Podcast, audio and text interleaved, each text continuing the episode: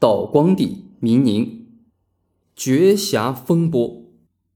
第四，朝臣态度。《清史稿托金传》中记载，仁宗崩于热河避暑山庄，事出仓促，托金协同大学士戴君元守起保河，奉宣宗继位。托金为满洲副察事。自嘉庆十年开始任军机大臣，又任正白旗领侍卫内大臣、东阁大学士，可谓枢密老臣、朝廷重臣。《清史稿·戴君元传》也记载：护从热河，辅助弼，地不遇，向西大建。戴君元乾隆进士，官协办大学士、军机大臣、尚书房总师傅。戴君元与大学士托金、都内侍简玉妾。得小金河起宣誓御书，立宣宗为皇太子，奉祀尊位，然后发丧。这两条记载同《清史稿·宗室行传》中记载不一致。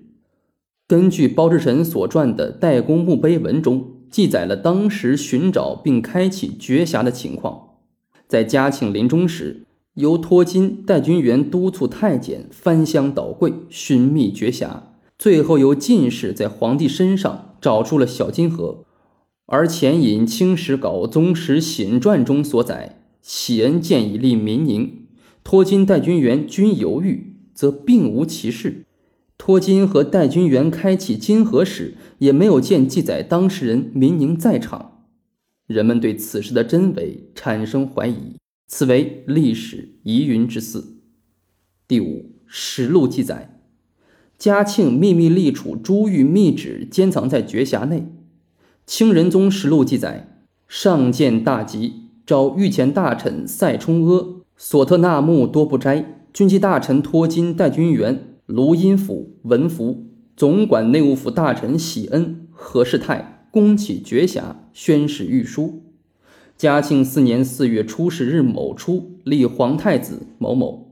清仁宗实录是道光继位之后修纂的，清宣宗实录也记载，仁宗即大建，找御前大臣赛冲阿、索特纳木多布斋、军机大臣托金、代军员、卢荫甫、文福，总管内务府大臣喜恩、何世泰，恭起绝匣，宣誓御书。嘉庆四年四月初十日某刻，立皇太子某某朱玉一旨，虚刻仁宗崩，护从诸臣。尊奉朱笔遗旨，请上即正尊位。上号痛扑地，良久方起。清宣宗实录是咸丰纂修的，不会同他父皇纂修的清仁宗实录相违背。以上两个实录总算把这件事做了个自圆其说。在相关的档案中，宫启绝匣为宫启密监。据此，当嘉庆病危时。临终前，召戴君元、托金、喜恩等八大臣恭起绝匣，立明宁为皇太子。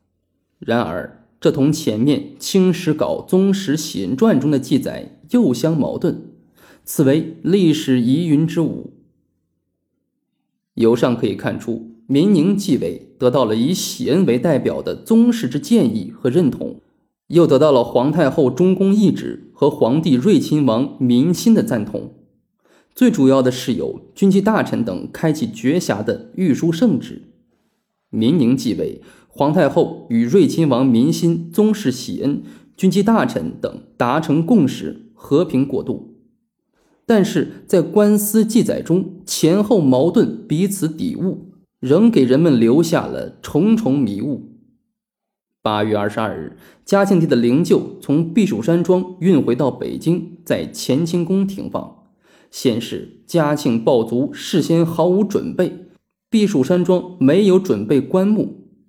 民宁命速送子宫来热河，嘉庆遗体在避暑山庄入殓，由承德运往北京。民宁跟随灵柩而行，并已开始处理政务。八月二十七日，民宁正式继位于太和殿，颁诏天下，成为清朝入关后的第六代皇帝。道光执政三十年，做了不少事情。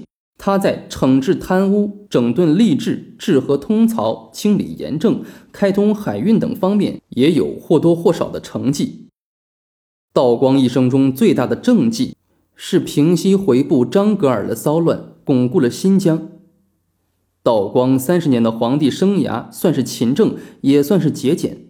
他自诩道：“自御籍至今，凡批览奏章、引对陈功、干时宵衣，三十年如一日，不敢自暇自抑。”野史中说道光穿戴补丁的裤子，于是大臣们纷纷效仿。节俭对于一位皇帝来说是难能可贵的，但是评价一位君主、一位政治家，主要看他在历史潮流中是站在前面。还是落在后面，看他在国家与民族利益上是维护国家主权与民族尊严，还是丧失国家主权与民族尊严。